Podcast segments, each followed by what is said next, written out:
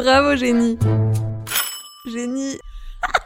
Chers amis, c'est bientôt l'été. Alors, les prochaines semaines nous dirons si on part sur un été euh, normal qui euh, limite la casse niveau météo ou plutôt sur un été breton avec à peu près autant de soleil dans le ciel que de viande hachée dans l'assiette d'un vegan. Mais quoi qu'il en soit, qu'on se tape une canicule ou des grêlons, on n'y échappera pas. Cet été s'accompagnera comme chaque année de l'incontournable question est-ce que je vais pouvoir entrer dans mon maillot de bain? Bon, très clairement la réponse sera non, hein, surtout après à tous les apéros qu'on s'est enfilés pendant les deux confinements et les bonnes grosses races qu'on s'est mises à la réouverture des bars. À consommer avec modération, évidemment. Évidemment, hein. Mais euh, du coup, qui dit euh, bah, poignée d'amour qui dépasse du maillot, dit régime miracle a démarré illico. Et c'est justement là que votre podcast Bravo Génie intervient en soutien total de celles et ceux qui commencent à faire sérieusement attention à leur alimentation. C'est pour ça qu'on a préparé aujourd'hui un épisode intitulé Ne mange pas, cours et bois de l'eau. Oula, oula, oula, eh non, non, stop, arrête, arrête, arrête tout. Non, non, ça va pas du tout là. Euh, Depuis quand on fait du coaching dans ce podcast? Ici, on essaie d'apprendre des trucs. hein. On est caustique, on fait des blagues, en espérant que certaines soient drôles en plus, on sait jamais. Donc, euh, on va arrêter tout de suite hein, les bons conseils diététiques, machin là, et on ne change pas la politique de la maison, s'il vous plaît. Si tout le monde parle aujourd'hui de faire un régime, nous, on va donc logiquement s'intéresser à l'invention de la tarte.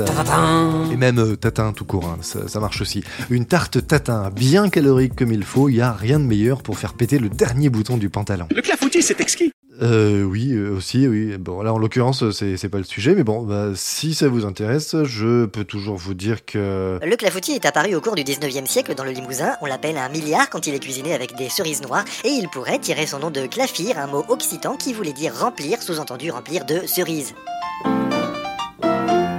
Voilà, voilà, ça c'est fait. Donc, la tarte tatin. Merci Renaud, on a bien compris la blague, là, on va peut-être juste pas la faire à chaque fois. J'espère que tu comprends, tu te vexes pas, c'est bon? Toi tu me fous les glandes, puis t'as rien à foutre dans mon monde. Arrache-toi de là, t'es pas de ma bande. Casse-toi du but et marche à l'ombre. Ok, bon, visiblement, il est un peu vexé quand même. Tant pis. Revenons à notre tarte tatin. Elle se compose de sucre, de beurre, de sel, de farine et bien sûr de pommes. Niveau ingrédients, je pense qu'on pouvait difficilement faire plus simple. Mais encore fallait-il avoir la bonne idée pour populariser la recette. Vous la connaissez, vous en avez forcément mangé, mais finalement, savez-vous qui qui l'a inventé? Hein, hein. Et aviez-vous déjà remarqué qu'à une lettre près, l'anagramme de tarte tatin s'adonnait attirante? Hein. Et surtout, pensez-vous aussi que même si c'est pas top, eh ben c'est tentant de tenter de tâter la tarte tatin de tata quand on t'en est pas là? Arrêtez, c'est juste un peu d'entraînement. hein. Bon, bref, voilà donc autant de questions déterminantes qui ne trouveront malheureusement pas toutes leurs réponses dans ce nouveau numéro de Bravo Génie intitulé Steph et Caro les tartantes.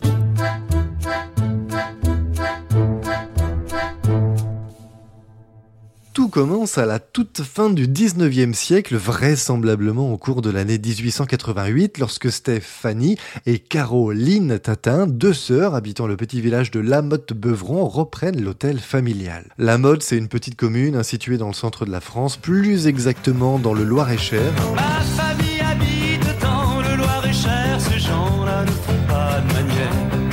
Leur hôtel se trouve face à la gare de Lamotte-Beuvron qui propose notamment voie 2, un train direction Orléans, départ à 6h18 et à 6h42, ou même la veille au soir à 19h30 si vraiment vous voulez vous barrer encore plus tôt. On dirait que ça gêne de marcher dans la.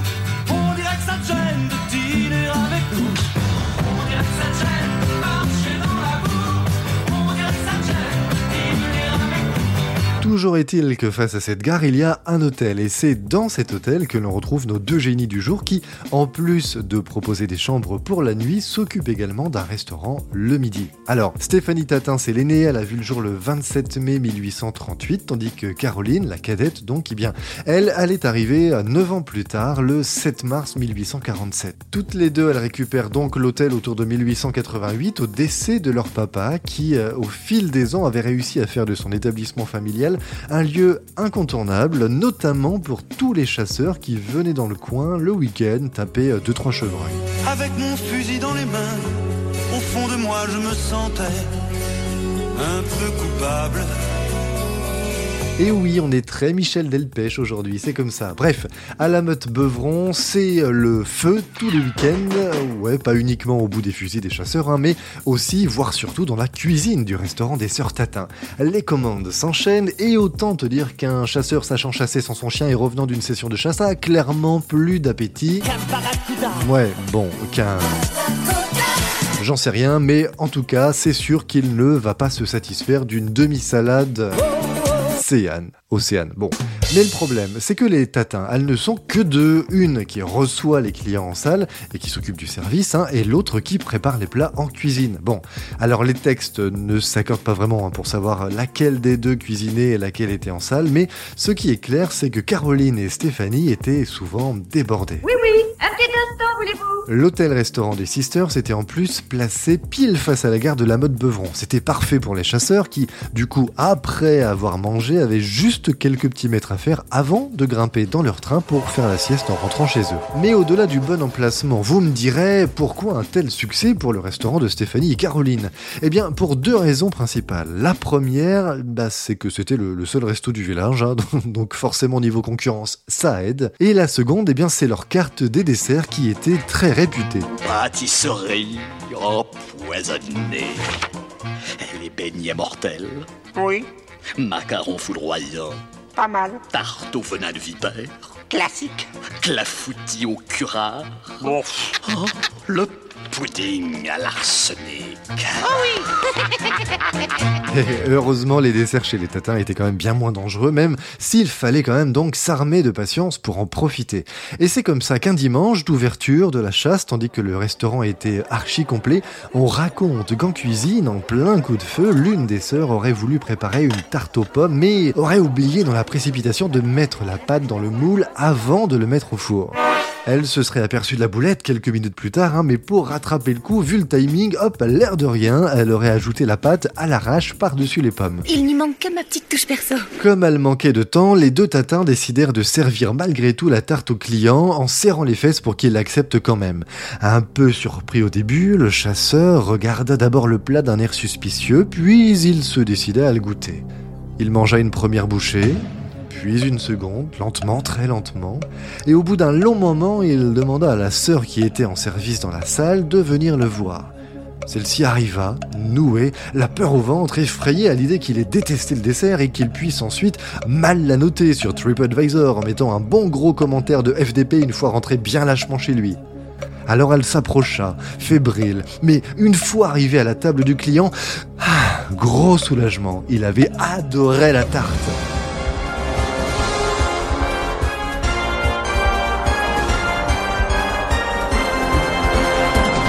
La cuisson un peu différente d'une tarte aux pommes classique, les pommes à la fois fondantes et plus caramélisées, c'est un triomphe pour les sœurs Tatin. Le succès est tel que ce jour-là, tout le monde voulut goûter à cette nouvelle tarte à tel point que les deux sœurs ont même fini par manquer de fruits. Et si elles craignaient que cette recette réalisée un peu à la One Again de Beast to Fly la fasse fuir les clients, eh bien euh, pas du tout. Bien au contraire même, en seulement une semaine, les chasseurs se sont passés le mot entre copains et dès le week-end suivant, le restaurant n'a plus jamais arrêté d'être complet.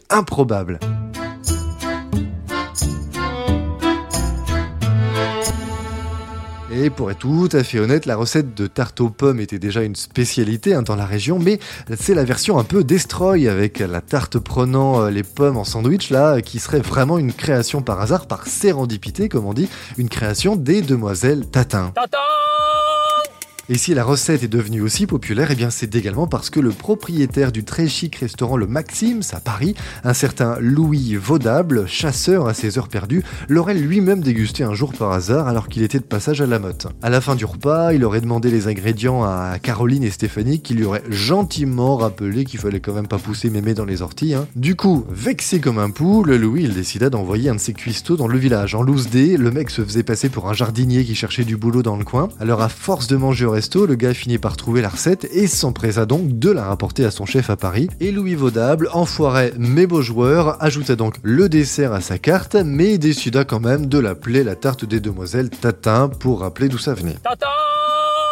Et voilà toute l'histoire. Stéphanie et Caroline, elles ont connu donc un super gros succès dans l'hôtel-restaurant, qui a d'ailleurs même pu figurer dans la toute première édition du Guide Michelin, qui était paru en 1900. Elles ont passé le relais en 1906, histoire de profiter quand même un petit peu d'une paisible retraite, toujours à la mode Beuvron, en tant qu'à faire autant rester dans l'exotisme. Et c'est Caroline, pourtant la cadette, qui fut la première à monter au paradis des pâtissiers. C'était en 1911 à 64 ans, et sa sœur aînée la rejoindra en 1917 à 79 ans. Et si les Sisters ne sont plus là, eh bien leur hôtel-restaurant, lui, il est toujours debout et toujours ouvert, à la différence qu'il accueille euh, maintenant un, un Burger King.